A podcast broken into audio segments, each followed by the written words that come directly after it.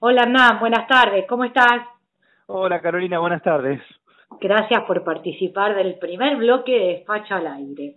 No, un gusto, un gusto hablar con vos, encontrarnos también en la radio, es un placer. Ciertamente. Bueno, eh, cuando eras muy chico, o lo suficientemente chico, te, te acercaste a Elisa Carrió y empezaste a participar activamente en política. ¿Cómo fueron esos comienzos?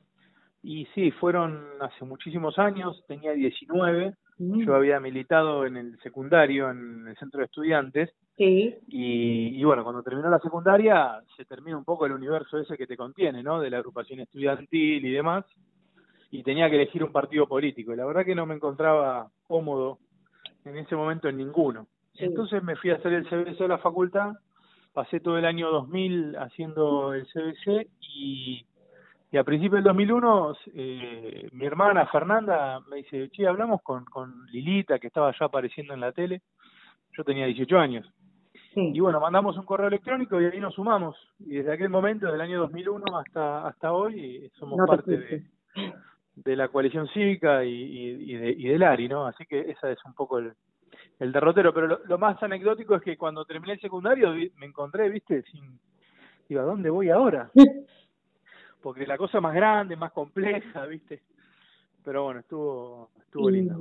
bueno, eso fue del secundario en adelante, pero por ejemplo, en la primaria, cuando te preguntaban qué querés ser cuando seas grande, ¿qué respondías? Yo yo quería ser veterinario, porque a mí me yo me ponía delante del televisor, vos quizás te acordás, pero en Canal 7 había un programa que de Brigitte Bardot, SOS Brigitte Bardot que mostraban, no te acordás, bueno, pero iba a la noche y mostraba cómo, viste, destrozaban a los animales. Que Ay, no.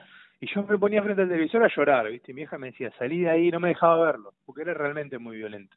Claro. Así que quise ser veterinario, pero me parece que era más por el lado de la injusticia que me que, que yo decía quiero ser veterinario, porque veía esas imágenes y no quería que, que le pase eso a los animales. Así que quise ser, si vos me decís qué quisiste ser de, de chiquito, veterinario. Y después me agarró por la abogacía y bueno, a eso me dediqué, me recibí en la UBA. Y, y, la militancia vino ya desde chico también, porque apenas ingresé al colegio también me empecé a vincular. Muy bien, bueno, sos abogado, como acabas de mencionar, eh, y presidís la Comisión de Asuntos Constitucionales en la legislatura. Así es. Eh, sé que la coalición cívica sacó un comunicado con relación a la prohibición de las reuniones familiares, esta que dispuso por, por decreto el presidente. ¿Querés contarle a nuestros oyentes que, de qué se trata ese comunicado? Sí, nosotros denunciamos ese comunicado por inconstitucional, ese comunicado, ese DNU por inconstitucional, nos parece que es desproporcionado, que no está justificado y que no tiene el presidente de la Nación facultades para legislar en materia penal. Hmm. Allí no solo están prohibiendo las reuniones familiares en todo el territorio nacional, es decir, se exceden de lo que podría ser Capital y, Gran Buenos Aires en términos de, del foco de la pandemia, lo extienden a todo el territorio y eh, con fijación de penas penales, de, sí, de, tipos penales. Entonces, mm. eh, nos parece desproporcionado, inconstitucional y muy violento para una sociedad que está haciendo un esfuerzo enorme desde lo humano, lo afectivo y lo económico, que el presidente de la Nación, este, porque sí, mande a, prohibir las reuniones y mande a meterse dentro de tu casa y mande a, con el código penal en la mano, no no corresponde. ¿Y, van a hacer alguna acción o presentar algún proyecto? Bueno, bueno estamos se estaba hablando de eso, lo que es la, la, presentación de, de, la denuncia por inconstitucionalidad del DNU, mm. más allá de las posiciones políticas que nos manifestamos ayer, tanto el bloque de diputados nacionales como la Junta Nacional, y la propia Lilita. Claro. ¿Y hay algún otro proyecto que esté en la Comisión de Asuntos Constitucionales que tenga que ver con la pandemia o, no? Nosotros ahora estamos en lo que es la Ciudad de Buenos Aires, tenemos, eh, la comisión nuestra trató todos los DNU que Horacio fue firmando, Horacio Rodríguez Larreta fue firmando para prorrogar los vencimientos de, de la licencia de taxi, de las eh, de los de licencia de conducir, eh, de vencimientos de, de impuestos. Eh, nosotros tenemos ahora reunión la semana próxima donde vamos a tratar el tema de las licencias de conducir eh, de, las nuevas prórrogas. Mm. eh, y se viene una agenda interesante de cara a, la última etapa del año ahí en carpeta la ley de responsabilidad del Estado que posiblemente ingrese bueno. eh, y, y, la ley de integridad que también hay que darle impulso. Bueno hay, hay, hay una agenda por, por delante. Tienes mucho trabajo. Exacto. Bueno también sé que integrás la comisión de defensa del consumidor. A mí me encanta esa comisión, de hecho dos años estuve como vice y mm, bueno, justamente me interesa ¿no? saber cómo, eh, cómo está esa comisión, si hay proyectos nuevamente relacionados o no con la pandemia, pero, pero alguno que quieras destacar o compartir. Mira, voy a presentar eh, un proyecto ahora que vinculado a las comisiones de las, de las apps, eh, planteando la obligación a aquellas empresas que hagan intermediación eh, o, coticen en el transporte de elementos, estoy hablando de, las de comercio electrónico y las apps de delivery, es fundamentalmente para que tengan que publicar eh, en virtud de la ley de la alta comercial y de defensa del consumidor las comisiones que cobran, máximas, mínimas y promedio, es decir, yo no les pido que publiquen qué contrato tienen con tal o cual empresa, pero sí les pido que publiquen eh, sus comisiones máximas, mínimas y promedio, de modo tal de generar transparencia a los consumidores, a los usuarios, a las empresas que son usuarias de, este tipo de aplicaciones, de modo tal de que todos podamos saber cuando compramos una pizza cuánto es precio y cuánto es comisión. Claro. Y del mismo modo que puedan saber las, las pymes, las gastronómicas o cualquiera que, que utilice este tipo de aplicaciones, cuánto eh, cobra una y cuánto cobra otra. Y me parece que eso es, es muy bueno en tiempos donde el comercio electrónico crece de manera este, exponencial y es necesario este tipo de regulaciones que son eh, de las más básicas. Es queremos saber para poder elegir. No hay ninguna regulación de precios, solamente es poner las cartas arriba de la mesa para que eh, eso haga que los usuarios tengan mayor capacidad de elección. Se le llama, Carolina, esto economía del comportamiento. Cuando vos incentivas a determinadas acciones, eso tiene impacto en los precios. ¿Por qué? Porque ahora las aplicaciones y las empresas van a decir, bueno, ahora que tenemos que dar a conocer cuál es nuestro precio, seguramente puedan empezar a competir y bajarlo, ¿no? Claro. Bueno, saliendo de esa comisión, ahora te llevo a un proyecto que te acompañé como coautora, que es el que creás o proponés crear el, programa de compras y contrataciones sustentables en el sector público. ¿Querés contarnos de qué se trata? Sí, sí, te agradezco por, por, por la confianza y el acompañamiento político en eso. Es un proyecto que marca la visión, ¿no? Nosotros tenemos que empezar a pensar en, en una ciudad que, que atienda la cuestión ambiental, que atienda la, la sustentabilidad de, de, su, de, sus recursos y creemos que el Estado es uno de los primeros que tiene que empezar a jugar. Por eso establecemos ahí una serie de instrumentos que son un manual, que son recomendaciones, para que el Estado empiece a contratar de manera sustentable. Entonces, una vez que hagamos eso, vamos a poder empezar a decirle a los proveedores del Estado que se vayan reconvirtiendo, que aquellos que asuman el desafío de, de tener políticas ambientales en términos de, de la huella hídrica o del carbono, que, que nosotros podamos ponderarlos de mejor manera. Esto es decir, bueno, vamos a mirar mejor a aquellos proveedores del Estado que tengan políticas de, sustentabilidad. Y creo que eso es un, una, una, muy buena herramienta. El Estado como promotor, como, como impulsor de, de, de, estas políticas me parece que es, que es muy, muy importante. Exacto, muy bien. Bueno, esperemos que prospere. De a poquito, vos sabes cómo es.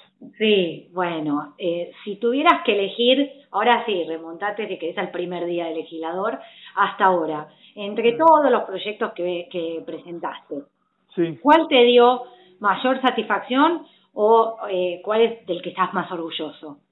No, la ley de obra pública. Me parece que esa fue una ley central para la ciudad, es una ley central para la ciudad, la ciudad no tenía ley de obra pública, eh, la nación tiene una ley de hace 60 años, nosotros nos regíamos por esa ley y la verdad que es una ley estructural, una ley de vanguardia, con procesos digitales, con transparencia activa, con cláusulas anticorrupción. Eh, parece es una ley que, que le, cae, le cabe muy bien a la ciudad porque es una ciudad que ha hecho tanto en la, en la en, tanta inversión en obra pública, ahora tener un, respaldo jurídico de, de alta transparencia, eh, para mí es un gran logro y eso se votó el año pasado, así que desde que entré a la fecha creo que el mayor orgullo que tengo es haber podido ser autor y, haber logrado que se sancione esa ley. Muy bien, bueno, ahora para cerrar la entrevista quería sacarte un poco de la legislatura. Y, aunque directa o indirectamente tiene que ver con eh, el rol que por lo menos tenemos los legisladores de Vamos Juntos, mm, quería llevarte a las acciones que está haciendo el, el gobierno de la ciudad en la pandemia, porque nosotros eh, vamos colaborando en mayor o en menor medida y, y, no en una, sino en varias. ¿Vos en qué andás? Vos y yo tu despacho. Mira, nosotros estamos a cargo de un hotel COVID positivo, de pacientes con COVID positivo, el Hotel Impala.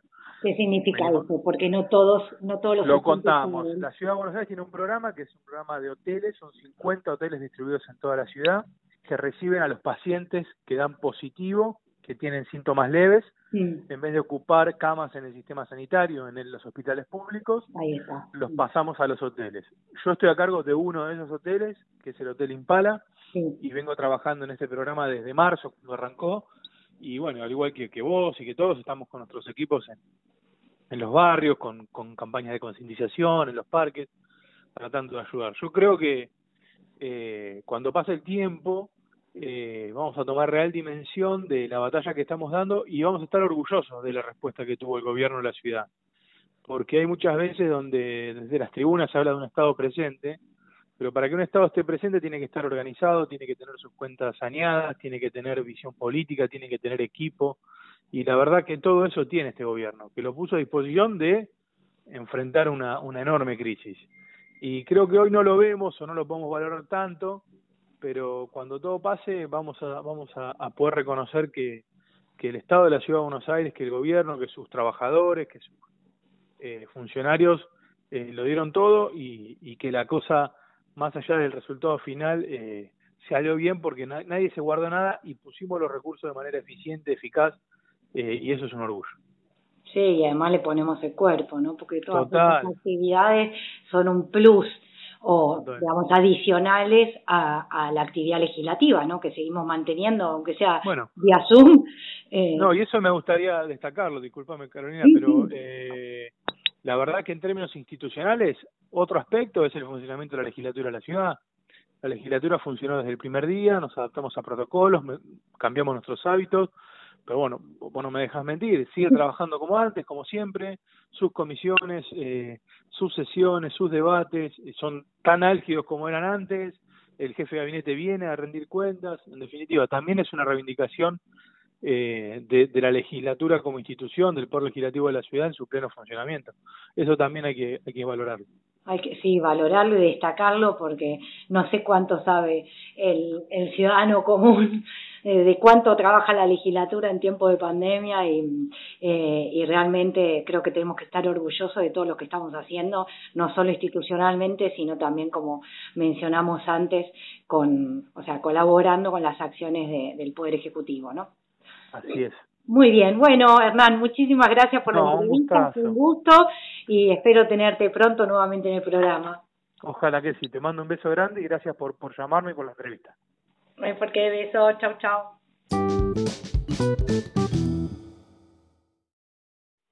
Hola Paula, ¿cómo estás? Gracias por oh. concedernos esta entrevista. Hola, ¿cómo te va? No, un placer, un placer charlar con vos. Muchas gracias nuevamente y mi primera pregunta siempre para todos los periodistas es, ¿cuándo o cómo nació tu vocación por el periodismo?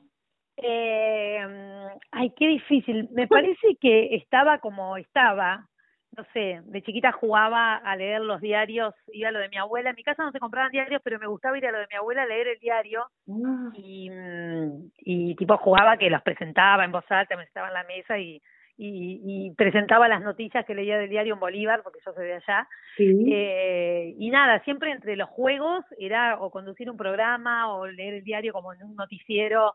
Eh, en el campo, me acuerdo, estábamos, en el verano nos íbamos al campo y bueno, eh, no sé, imitaba a Mateico, viste, en los programas que sea de verano. me parece que estuvo siempre tampoco sabía muy bien qué quería cuando me vine a estudiar acá, eh, arranqué terapia ocupacional, en el medio eh, daba el ingreso al LICER mm, porque no sabía tampoco muy bien la diferencia entre periodismo, locución, que yo, bueno, lo fui descubriendo eh, ahí a medida que, que, que lo iba intentando y... O sea, bueno, con el periodismo no arrancaste en Bolívar, primero te viniste a Buenos Aires y ahí... No, igual en Bolívar sí, en Bolívar hice, hacía mm, que yo, a los 15 años empecé a hacer programas de radio, como que siempre estuvo, ¿viste? Me, me gustaba lo de la comunicación. Eh, Quique Saco eh, tenía una radio, Radio Libertador, en Bolívar, y bueno, yo me acuerdo que la chica ponía del colegio la radio y ahí hacía, hacía un programa de radio, eh, en, en la radio de él. y mm, un poco despuntando el vicio, ¿no? Y bueno, después ya sí, ya me vine acá y, y ya, ya arranqué como a estudiar y a, y a la carrera, digamos, y a laburar. Claro, bueno, y cuando saliste por primera vez en televisión, ¿cuál fue el impacto para tu familia o tus amigos en la ciudad de Bolívar? Me imagino que fue una revolución. y sí, viste que en Bolívar siempre igual, como está Tinelli, viste, es como difícil la cosa. no le competir. claro. No, bien, qué sé yo, la gente, viste, que, que cree que, no sé, salir de la tele es como, no sé, eh, tocar el cielo con las manos, como yo siempre digo, como si fuera un trabajo más importante que otro. Y, y en realidad es un trabajo hermoso que encima uno tiene la suerte de, de que la gente te quiera, te conozca, te tire buena onda. Eh, y es un trabajo, qué sé yo, para mi familia ya ahora se acostumbró, igual les encanta que sea mi papá me sigue en Instagram y me dice, ay, qué lindos esos mensajitos que te dejan, ¿viste? eh, o tengo una señora que es como mi abuela que todo todos los días me deja un mensajito, qué linda estabas hoy, ese vestido, ese color. eh, pero bueno, sí, obviamente, también cuando uno es así de una ciudad pequeña es como que también es como un orgullo para para toda la ciudad tener gente que, que esté en los medios o que que sea conocido, que pueda hablar de, de su lugar. Está bueno eso también. Claro, y bueno, vos mencionaste la radio y la televisión. ¿Dónde te sentís más cómoda o qué disfrutás más de cada formato, si te gustan los dos por igual? Mira, me encantan los dos. Yo empecé en radio, empecé en Radio Continental. Eh, y siempre decía que la radio tiene esa cosa de, de del anonimato, de, de poder estar como más relajado, porque solo te ocupás del contenido por ahí, no tenés que estar teniendo en cuenta un montón de cosas. Claro. Eh, bueno, hoy como casi todas las radios, viste que se transmiten además eh, virtualmente, sí. ya perdió un poquito eso de la magia. Claro. Yo me acostumbré tanto a la tele también, que mm. te digo que, no sé, disfruto los dos por igual. Eh, viste que uno, no sé, llega un momento que, que, que que es como la casa de uno, ¿viste? Yo tener una cámara, yo siempre digo cuando tengo que dar alguna charla o algo frente a la gente me cuesta un montón. Eh, ahora, me pones una cámara y no, es como que, ¿viste? Uno se acostumbra eh, y, y por ahí no dimensiona al ver una cámara todo lo que hay detrás o toda la gente que te está viendo o escuchando.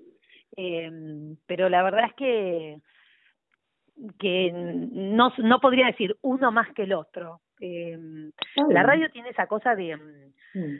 de que está en todos lados, ¿viste? No sé, mi experiencia cuando estuve en Continental, eh, encima fue la época de Continental más linda, con mucha audiencia, y es el día de hoy que pasaron 25 años que te juro la gente me recuerda cosas de mi paso por Continental que yo era movilera, o sea, el último rejón del tarro, ¿viste? Pero mm como que la gente te, te hace parte de su familia, es, es impresionante, vos estás acompañando en el auto, en la casa, mientras limpias, mientras viste ayudas a los chicos y, está bueno. Claro, muy bien, bueno, cubriste muchísimas notas a lo largo de tu carrera, a mí me gustaría que elijas alguna eh, para comentar con la audiencia, que sea la que te generó más emoción o la que te llegó más al corazón.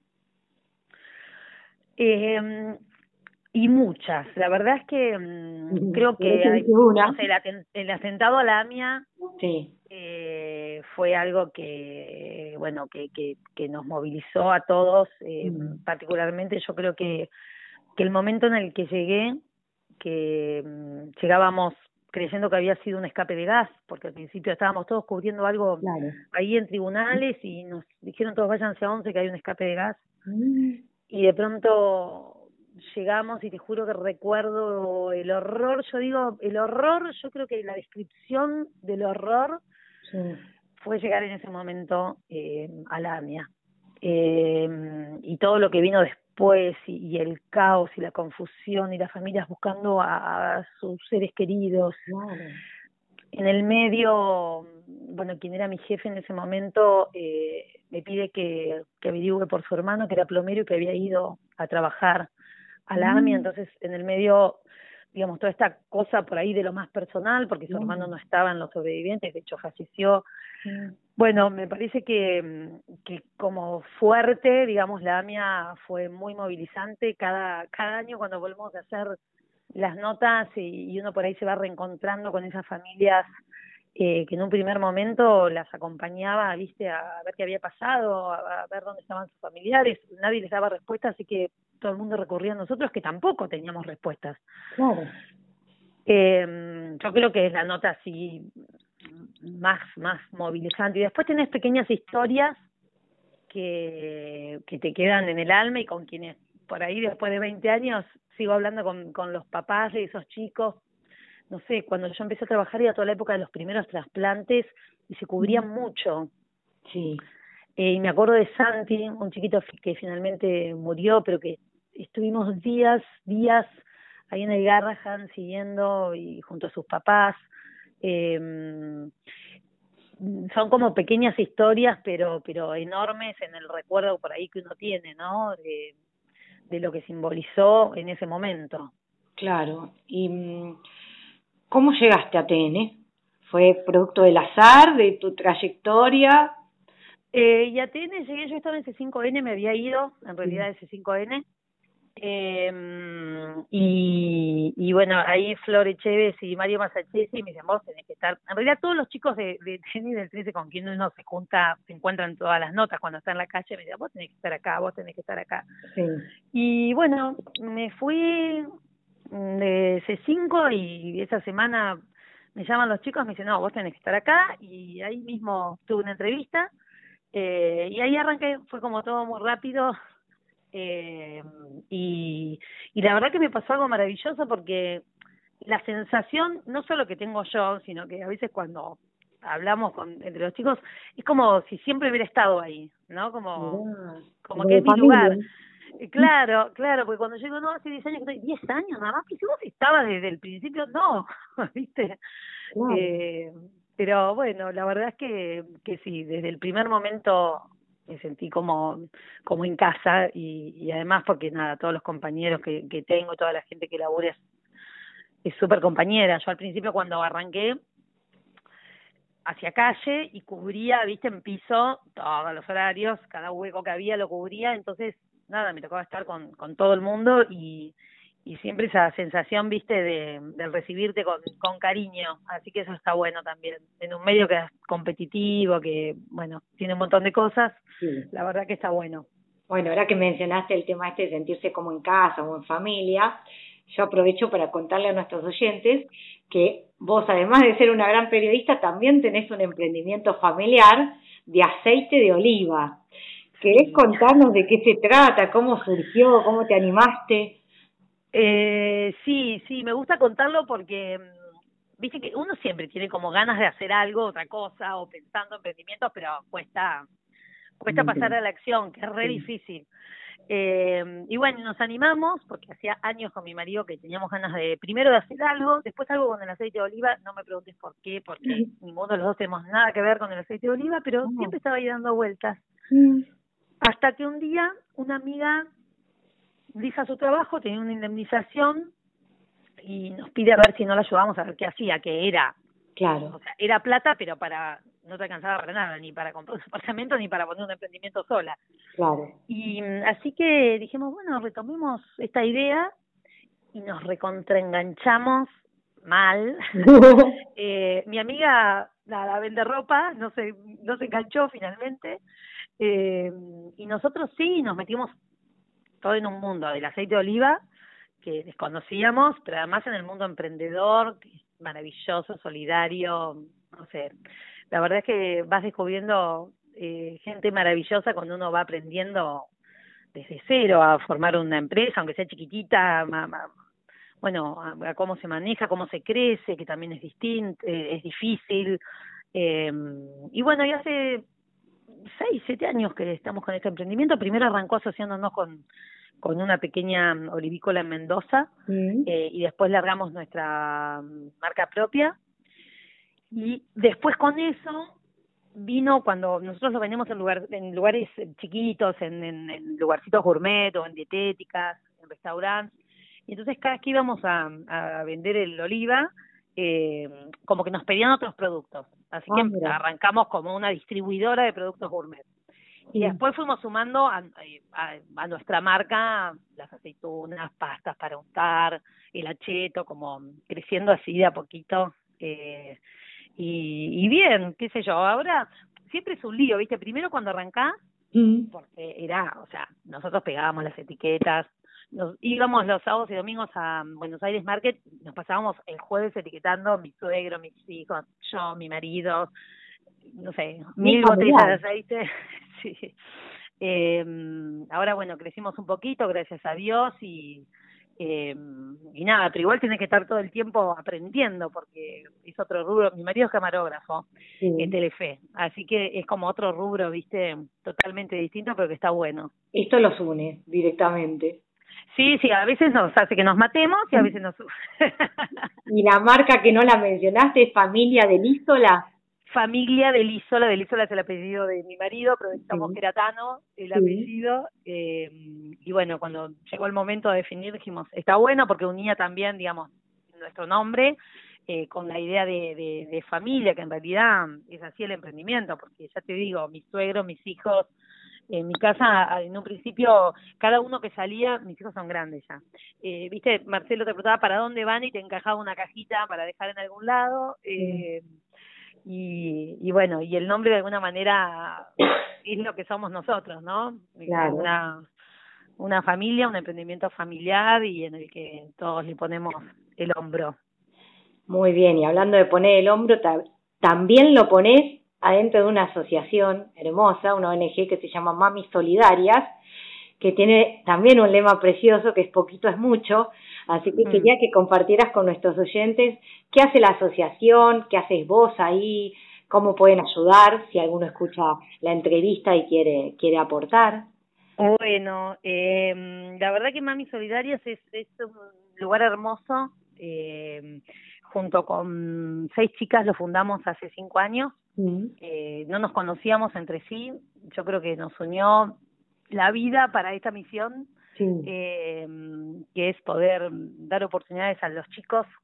Nuestro lema, como decía hace poquito, es mucho, que, que realmente eh, estamos convencidos que es así. Hemos logrado cosas increíbles con un poquito que pone cada uno, eh, como por ejemplo una casita que estamos terminando de construirle a, unos hermanitos que quedaron solos, o 39 viviendas en las eh, aldeas guaraníes, en misiones en las que estamos trabajando hace cinco años eh, más lo que es el acompañamiento durante todo el año.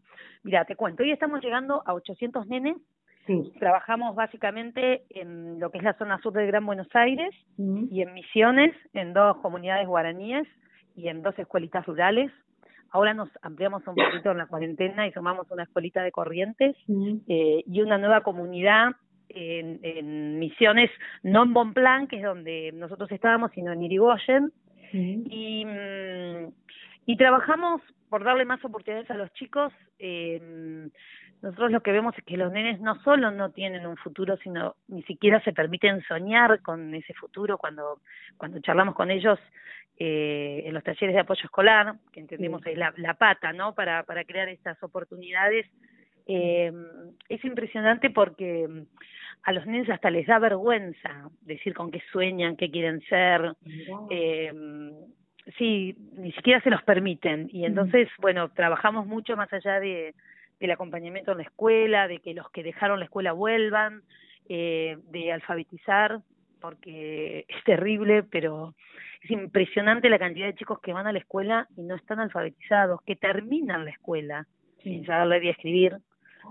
Es una deuda, te digo que eh, eh, terrible porque son chicos que van quedando aislados de todo y a medida que van creciendo, o sea, cuando no aprendieron de chicos, después es muy difícil que puedan aprender porque no hay lugares.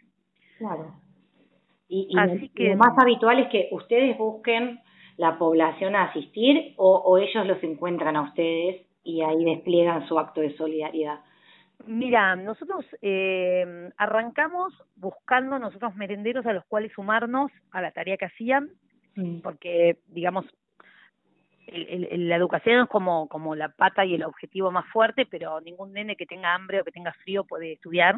Mm. Eh, así que arrancamos trabajando primero en un merendero, después fuimos sumando así de a poquito y bueno, hoy hoy estamos trabajando eh, en Ezeiza con dos merenderos más nuestro taller de apoyo escolar eh, en el barrio El Tala en Esteban Echeverría con dos merenderos, otro grupo solidario que es Damos Más, que también hace una tarea hermosa y nos sumamos al trabajo de ellos, eh, con el merendero San Cayetano en San Vicente, eh, con un merendero en Tristan Suárez en Ezeiza también. Y la verdad es que ahora nos llegan muchos pedidos, es imposible, imposible no se poder ayudar a todos, porque bueno, ahora todo está como sobreexpuesto con el tema del COVID, ¿no? Mucho más aún. Eh, pero ahora ya ponele, eh, en el barrio El Tala ya nos conocen y tenemos lista de espera para el taller de apoyo. Eh, como que la gente va buscando, ¿viste? Eh, ese lugarcito donde donde los chicos puedan eh, puedan tener eh, ese apoyo escolar, ese festejo de cumpleaños. Nosotros eh, siempre decimos, ¿no? Para nosotros los chicos eh, con los que trabajamos en Mami Solidario son como, como si fueran nuestros hijos y los tratamos como tales, por eso por ahí somos un poquito exigentes eh, con las donaciones o con las cosas que nos llegan, eh, porque vemos el impacto que tienen los nenes cuando reciben cosas lindas, cosas que no están rotas, cosas que están, viste, en condiciones, eh, o cuando mm, festejan su cumpleaños, hay muchos nenes que, que no saben ni cuándo es el cumpleaños porque nunca se los pudieron festejar. Eh, no, y, te, y eso cuando, cuando nos dimos cuenta que no era una excepción, eh, que hay muchos nenes que no, nenes, y, ya, y te hablo de nenes grandes, ¿eh? 14, 15, eh, que no saben cuál es su fecha de cumpleaños porque nunca fue un día especial. Eh, así que bueno, tratamos también eh, que esos pequeños momentos los empoderen eh, y, y, les permitan no poder poder buscarse esas oportunidades también eh, empoderarlos de alguna manera eh, para esto no para para que no sea el no puedo lo primero que encuentren claro. sino que que intenten que intenten poder eh, que intenten conocer otras cosas, no sé, lo llevamos por primera vez a un museo, al cine, eh, nos impactó porque las mamás que nos acompañaron tampoco habían ido a un cine o a un museo, eh, entonces poder darle a los nenes esas oportunidades de chiquitos y abrirles un poquito la cabeza eh, también está bueno, ¿no? Que, que puedan conocer un poquito más allá de, del barrio. Sí, una enorme contribución. Así que bueno, esperemos que los oyentes también quieran colaborar. Les recordamos que el nombre de la ONG es Mami Solidarias. Imagino que tienen página web y que ahí está toda la información. Sí, sí, tanto en la página web que es mamisolidarias.org.ar como en Instagram, no, en Twitter, en Facebook nos buscan y, y bueno, ahí nos van a ver eh, andando por todos lados. Fantástico, Paulita, te felicito y tendría muchas preguntas más para hacerte. Vos conocés cómo son los tiempos en la radio, así que eh, sabrás comprender que tengo que cortar acá y, y renovamos el compromiso para que pueda tener otra entrevista con vos más adelante. Dale, cuando quieras. Gracias eh, te mando un beso grande, bueno, y gracias eh, eh, por la nota y sobre todo por hacer conocer el trabajo que hacemos en Mami Solidarias, porque, bueno, hoy se necesita más que nunca mirar al costado y ver qué, qué se puede hacer por el otro. Ciertamente. Bueno, gracias, Paulita. Chao, nos vemos. Un beso enorme. Chao, chao. Chao.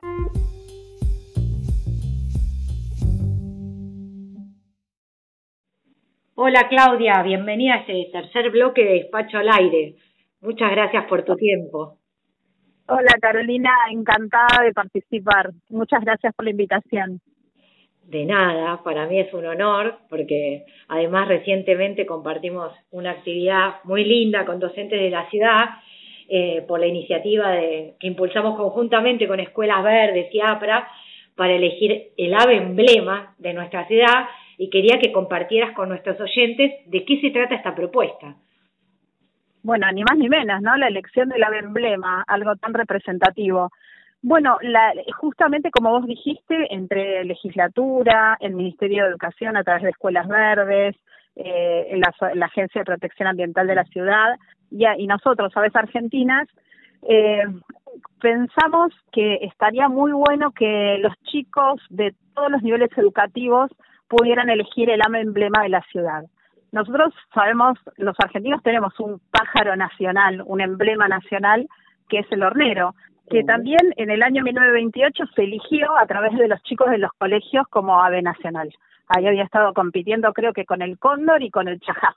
Al fin ganó el hornero. Eh, bueno, y ahora la idea es eh, elegir, que los chicos elijan eh, el ave emblema de la ciudad, pero que lo elijan a conciencia, entendiendo, primero que nada, pudiendo reconocer a las especies de aves que son comunes en la ciudad de Buenos Aires, eh, y a través de entender sus roles en la naturaleza y su valor cultural también, puedan a conciencia elegir su ave emblema. Es una, en una elección democrática donde todos los chicos, después las primarias, creo es preescolar, primaria, secundaria, educación especial, van a poder, junto a su familia, en este contexto, poder votar por su ave emblema. ¿Qué opciones tienen? No me diga las 14, pero tira, tira algunas.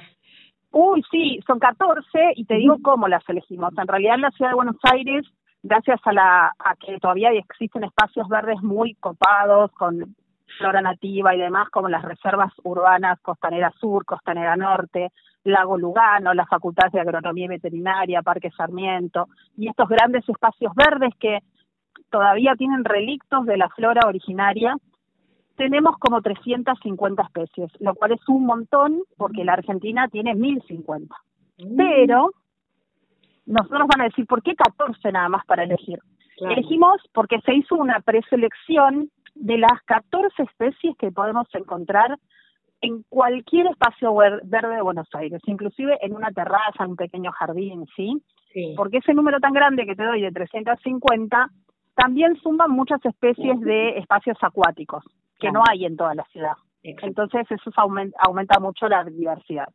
Pero entre las candidatas obviamente están el venteveo, el zorzal, la calandria, el picaflor, la cotorra, eh, la paloma torcaza, la paloma picazuro, que son palomas nativas, eh, algunas rapaces como el carancho, el gavilán mixto, el pájaro carpintero común y no sé, me, el picahuey. De todo un poco. No sé. De todo un poco. Pero yo tenemos un sentido lindo. Sí, si vos tuvieras que elegir hoy y dependiera solamente de tu opinión. No, no te preocupes que dudo que los chicos que vayan a votar estén escuchando esta entrevista para no condicionarlos, ¿no? Pero si vos tuvieras que ah. elegir, ¿cuál sería y por qué? Bien, eh, yo tengo dos que estoy ahí, que viste que después me pasa que voy a, boca de urna y veo a ver a cuál, en el momento el, el latido, ¿no? Pero a mí me encanta el venteveo, porque desde muy chica me pone muy feliz su canto. Siempre que iba, salíamos con mi familia a algún rinconcito natural, el canto del venteveo me pone muy contenta. Eh, entonces, ese sería, y, y se la rebusca mucho en la ciudad el venteveo. Ese sería para mí uno. Y después, como amo los picaflores y son exclusivos de América y tienen ese vuelo tan mágico y me vienen a visitar todos los días a mi terraza, el otro candidato para mí sería el picaflor común. porque una, una tiene una elección tiene que ver con el sonido más que nada y la otra tiene que ver con los colores, así que eh, bien que te cueste decidirte. claro, después viste a último momento digo, bueno, eh, cierro los ojos y elijo alguno de los dos, pero los dos me, me, me, me generan emociones muy lindas.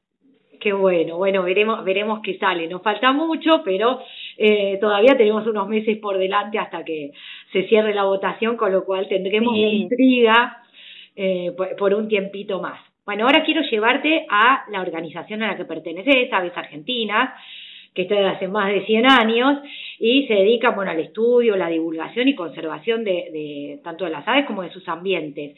¿Querés contarnos a mí y a los oyentes cómo nació la asociación, por qué, cómo surgió la idea de nuclear a los amantes de las aves. Bien, bueno, la verdad que yo estoy re orgullosa de pertenecer a una asociación, como vos dijiste, centenaria. Se creó el 28 de julio de 1916. Este año, ahora, el 28 de julio de este cumplimos 104 años. Eh, y es una entidad de las más antiguas de Sudamérica, eh, digamos, de la conservación de la naturaleza y una de las primeras del mundo. Así que la verdad que tiene una historia increíble. Nació dentro de lo que era, en el seno, digamos, del Museo Argentino de Ciencias Naturales, un grupo de personas que eh, les picó más el bichito del tema aves puntualmente y crearon esta asociación. eh, con unas personalidades muy destacadas, muy científicas también para esa época, como de Davene, Hollenberg. Ambrosetti, Gallardo, eh, Cecilia Grierson, la, la primera médica argentina, también formó parte de este primer grupo de personas que crean esta asociación para el estudio y la conservación de las aves y sus ambientes. Eh, ya visionarios, ¿viste? Mm. dijimos, las aves tienen que vivir en algún lado, eh, conservemos también sus ambientes. y nace la manzana de las luces. sabían qué hacían, que eran eminencias, sabían qué hacían. Tal cual, tal cual. Eh, y nace, eh, curiosamente también, el museo funcionaba en la Manzana de las Luces. Así que allí nace también Aves Argentinas. Después nos mudamos a la c 25 de mayo y hoy estamos en el barrio de San Cristóbal. Eh, y, y, bueno, en su trayectoria primero nace como una entidad muy científica, ¿no? Pero para el año más o menos 1980, por ahí, eh, Tito Naroski, está un gran amante de las aves, pero es de otro nivel, ya no es de un nivel tan científico, sino como un poco más a través de lo que es el disfrute y la observación de las aves, hace como un quiebre la entidad, él, en el año 1987 sale la guía de aves de Argentina y Uruguay, y esto lo que facilita es que eh, empieza a popularizarse en nuestro país el tema de la observación de aves. O, sea, deja de ser un tema como científico para, para empezar a, formar parte de, de la vida de mucha gente eh, y empiezan las salidas, siempre existieron las salidas, ¿no? Pero antes era como con interés más científico, más de estudio, y después de esto es como un interés de acercarse a la naturaleza de otra manera, disfrutando de las aves, de los ambientes naturales. Eh, así que ahí este es como que fue cambiando y hoy somos una entidad que hacemos de todo, en realidad, porque se hace ciencia, se hace conservación, se hace educación, se hace divulgación. Digamos que eh, estamos tocando los diferentes, las diferentes, eh, como decirte, áreas en las que se pueden trabajar a las aves, ¿no? Perfecto, eh, exacto. Y, y, vos como directora del departamento educativo, eh, ¿qué actividades están bajo tu órbita? ¿Qué es lo que solés hacer? Hacemos, bueno, primero que nada generar material sobre las aves, sí, eh, tenemos un, dictamos un montón de capacitaciones, cursos, charlas. Eh, tenemos la Escuela Argentina de Naturalistas, que es una escuela que ya tiene 30 años eh, formando líderes de conservación de la naturaleza. Eh, hacemos jornadas, eventos. Todos los años hacemos, por ejemplo, el Festival contra el Tráfico de Fauna. Un montón de cosas y actuamos en todo el país también, ¿no? Y además eh, capacitan a los chicos de las escuelas por lo del ave emblema. claro, todo, todo, digamos, todo. lo que sea poder acercar las aves a la, a la gente eh, está bajo nuestra órbita en la parte educativa, haciendo que la gente las conozca, comprenda sus funciones, su importancia y, y bueno, todo lo que tenga que ver con eso. Después estarán ya las áreas científicas que estudian las aves para entender cómo es su biología. Eh, en el área de conservación se está trabajando mucho en muchas ramas, ¿no? Desde defender aves marinas que por ahí no las vemos, como los albatros, que son aves increíbles que viven en nuestro océano y que están declinando mundialmente en número, así que unos esfuerzos enormes, tenemos un programa marino, tenemos un programa Patagonia que trabaja con las aves y otros animales de, de todo lo que es la región patagónica de nuestro país. Bueno, programa Tierras de tratando de crear y proteger áreas naturales, eh, especies en peligro, tráfico de fauna, un montón de temas, ¿no? Sí. ¿Y, ¿Y, cuántos socios tienen más o menos? Y si alguien escucha esta entrevista y, y, y está motivado a asociarse, ¿cómo puede hacer para, eh, para acercarse? ¿O por qué medio? Bueno, Bien, hoy eh, somos más de 3.000 socios de todo el país. Eh, para asociarse es muy fácil, entran en la, en la página web de Aves y dice asociate y así pueden entrar. Está ahí a mano. Y yo lo, está, sí, ahí está, www. Igual ponen Aves Argentinas en cualquier buscador y aparecemos ahí ah, súper rápido. Eh, es primero. no, pero la verdad que a nosotros lo que nos gusta es que la gente se acerque a la entidad, eh, conozca lo que hacemos, ¿no? Que, que pueda chusmear un poco en la página y pueda ver todo el trabajo eh, que hay detrás de eso en pos de la conservación de las aves y la naturaleza. eh, como también decimos, ¿no? una asociación consciente, que tengan ganas de sumarse desde ahí y hay muchas posibilidades de participar, tenemos muchísimos voluntarios. Eh, nada, yo, yo empecé como voluntaria en la entidad. Y la verdad que es, es fabuloso la sinergia, ¿no? Es como nosotros decimos, como un paraíso, como un oasis. Eh, toda la gente que llega dice, qué lindo venir acá. Eh, bueno, ahora no nos podemos juntar, ¿no? Pero estamos haciendo muchas cosas también en forma virtual. Todos los miércoles se dan charlas, pueden entrar al canal de YouTube. Hay un montón de charlas que, que hablan de la naturaleza de la Argentina, no solo de las aves, y que invito a todos los oyentes a que entren y las puedan buscar, son excelentes. Qué bueno, sí, yo no sabía del canal, así que también me voy a aprender para las charlas de los miércoles. entran, mira, entran en, en, la página y ven el canal de YouTube, quedan todas grabadas. Y, y bueno, y también cientos de personas, de investigadores, de naturalistas que dan su tiempo para justamente hacer esas charlas y, y su y contar su experiencia, ¿no? Que, y, y la verdad que está bueno porque así conoces realmente la riqueza increíble que tiene nuestro país. Muy bien, bueno, como yo te comenté, te, te invité al programa por esto que compartimos juntas de, de capacitar docentes por, por el concurso para el emblema eh, y, y, escuché varias veces esa capacitación, porque no es que la dimos un, una vez sola, eh, y, y me, hay una, una parte que, que disfruté mucho, las veces que te escuché y quería que compartieras con nuestros oyentes, eh, lo que tiene que ver con las aves, pero que no es necesariamente por la cuestión biológica, sino, eh, no sé, su rol en la historia, los refranes. ¿Qué otros aspectos hay vinculados con las aves eh, que es interesante conocer o que entusiasma más a la hora de, ya sea elegir un ave si uno lo tuviera que hacer o disfrutar más de la que uno ve en, la calle? Bien, eh, algo que tienen las aves que es fascinante es que están absolutamente en todos los ambientes del planeta, en todos. Estás en el medio del océano, arriba de todo, de una montaña, eh, en el polo, en, en el desierto, vas a encontrar un ave. Eso ya hace que siempre podamos acercarnos a ella, ¿no? Y el hecho también de que estén en todos los ambientes, eh, uno también las puede encontrar a lo largo de toda la historia. Eh, las aves son un una elemento clave para poder acercarse a la naturaleza porque son fáciles de ver, porque son mayormente diurnas, porque son coloridas, son llamativas.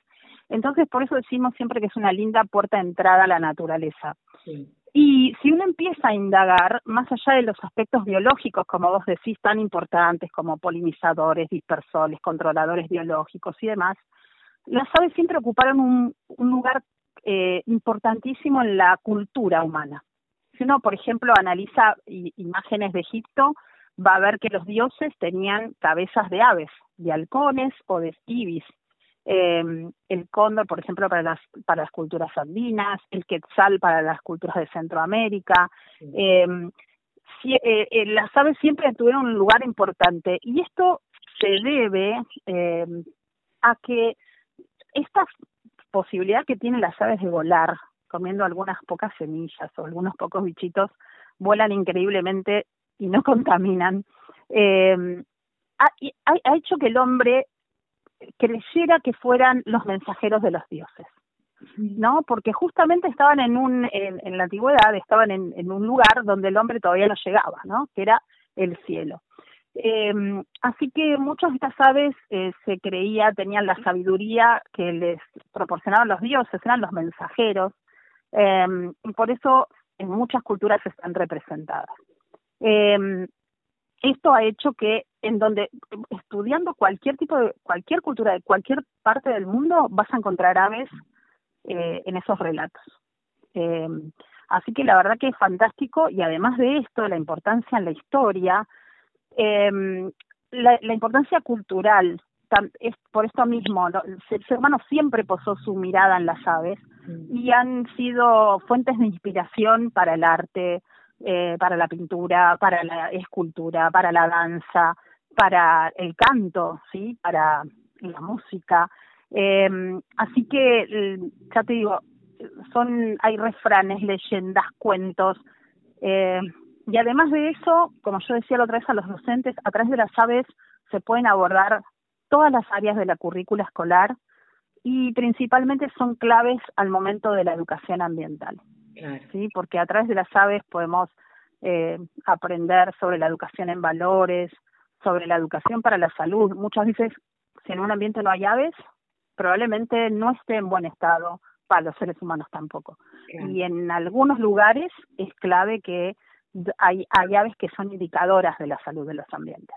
Eh, eh, así que bueno, se pueden trabajar muchas temáticas de educación ambiental. Los ambientes en mal estado no tienen aves, entonces, o, tienen muy pocas, eh, y es impresionante cómo aumenta la diversidad en, las, en el número de especies en los ambientes en que están en buen estado. Eh, y algo importante también es que son muy importantes para el ecoturismo, ¿sí? Porque hay muchos, millones de personas en el mundo se mueven en busca de las aves. En el mundo hay unas 10.000 especies de aves y hay gente que viaja exclusivamente a ver aves. ¿Y eso en nuestro país, en nuestro país también es, es importante? En nuestro país también. Es muy importante el turismo de observación de aves en nuestro país. Ahora está todo medio frenado, pero eh, vienen eh, miles de extranjeros y cuando entran a Argentina ponen que vienen, ¿qué viene a hacer señor A o señora? A observar aves. Ay, qué maravilla. Un orgullo. Eh, tenemos, tenemos un país increíble con especies, muchas especies que encontramos solamente en nuestro país, lo que llamamos especies endémicas. Entonces vienen a ver esas especies. Sin ir muy lejos, nuestro hornero es un ave increíble, es de las pocas en el mundo que hace un nido de barro. Con, O sea, el nido del hornero es, es una obra de ingeniería. Y hay extranjeros que vienen y se instalan todo el tiempo que el hornero está haciendo el nido para sacar fotos de cómo va haciendo el nido el hornero, la pareja de horneros, ¿no? Porque lo construyen de a dos. Imagínate, por ahí nosotros los vemos en cualquier lado, el hornito del hornero, le damos bolilla y hay extranjeros que vienen, se quedan días y eso genera ingresos porque se alojan en un lugar, comen. Eh, así que por eso digo, es importante. Los picaflores son exclusivos de América. Sea, nosotros vemos un picaflor y por ahí no damos mucha bolilla, pero ah, igual son divinos, ¿no? Pero son de mis preferidos. Pero los extranjeros vienen esperando ver un picaflor. Qué bueno. Eh, Realmente todo lo que contás es una maravilla. Yo lamento comunicarte que me entusiasmé tanto, no vi la hora y estamos sobre el final del bloque. Así que lamentablemente me, me, voy a quedar con las ganas de hacerte dos o tres preguntitas más que tenía en cartera eh, pero, pero si te parece, la seguimos, no sé si el próximo viernes, pero tal vez más cerca del fin de la votación y con la excusa de, de charlar ya con el ave emblema elegida, eh, continuamos conversando más sobre aves argentinas y, el ecoturismo, me quedó hablar de los clubes observadores de aves. Eh, y, todo lo que no vamos a poder decir, así que... Eh, yo soy muy charleta, ¿viste? Me entusiasmo. Me, encanta, me encanta, por eso estaba muy entusiasmada por conversar, pero eh, bueno, la radio es así como la tele, ¿viste? Las cosas tienen un límite de tiempo y, hasta aquí llegamos, así que eh, solo me resta agradecerte una vez más y eh, bueno, tenerte, espero tenerte de vuelta en el programa. Con todo gusto, Carolina, las, las gracias que las doy yo. Y bueno, y un saludo a todos y bueno, cuando quieran los esperamos en Aves Argentinas. Muchas gracias. A vos, Carolina.